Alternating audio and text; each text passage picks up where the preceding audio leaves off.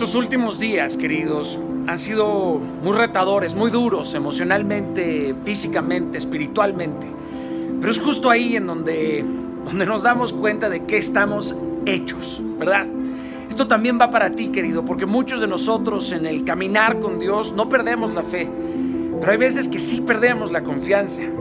Y tienes que saber, querido, que la confianza es la seguridad de que ciertas cosas van a ocurrir porque van a ocurrir. Porque Dios va a hacer una obra maravillosa.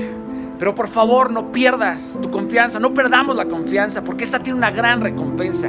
Aparte te va a ser muy necesaria la paciencia, ¿oíste? La paciencia, porque habiendo hecho la voluntad de Dios, tienes que esperar el momento perfecto para alcanzar esa promesa, pero tienes que tener la actitud necesaria. No permitas que el tiempo de espera te haga perder la confianza de que Dios va a cumplir su palabra en tu vida. No pierdas la confianza. La fe en la fe no sirve de nada.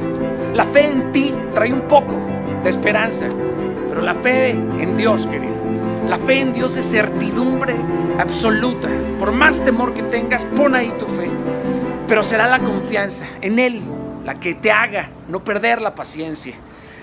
Querido, esto es lo que nos va a hacer permanecer lo que nos va a hacer continuar hacia adelante hasta que veamos nuestras promesas cumplidas. El hombre puede haberte fallado, pero Dios nunca falla.